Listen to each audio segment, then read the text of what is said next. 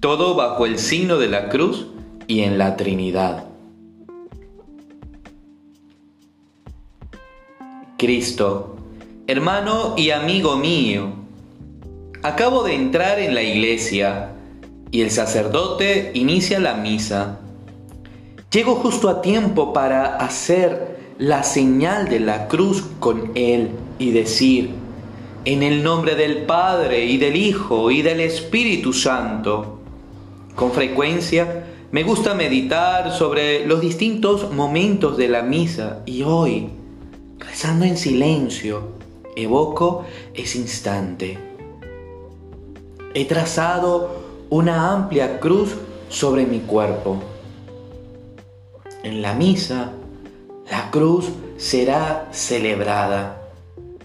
La cruz será valorada y amada. Tu cruz.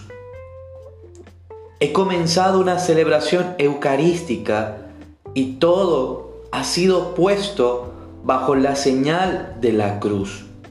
Cristo, amigo y hermano, amigo y hermano de tu cruz. Pero la cruz no ha sido trazada en silencio.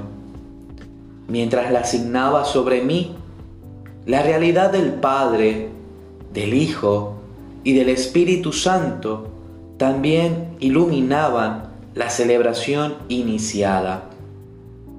En esta misa me dirigía al Padre, por el Hijo encarnado, por ti. Desde la comunión que el Espíritu Santo forja instante a instante en la iglesia, de modo que fuera el fruto claro de la presencia de tu Espíritu de amor Recuerdo en este momento el comienzo de la misa. Dedicaré los próximos días a meditar sobre la celebración que domingo tras domingo, aunque alguna vez falte, vivo desde la fe. Tu cruz es mi cruz. Tu cruz es nuestra cruz, la cruz que la iglesia debe sufrir para ingresar en tu Pascua. El fin de nuestra adoración será tu Padre, el Padre de toda paternidad. Nos moveremos en tu humanidad, en ese gran puente mediador que eres tú. Pero no podremos movernos hacia el Padre, ni saber si estamos en ti, si el Espíritu no nos mueve y si el Espíritu no nos quema y empuja, calentando nuestra frialdad y animando nuestra flojera.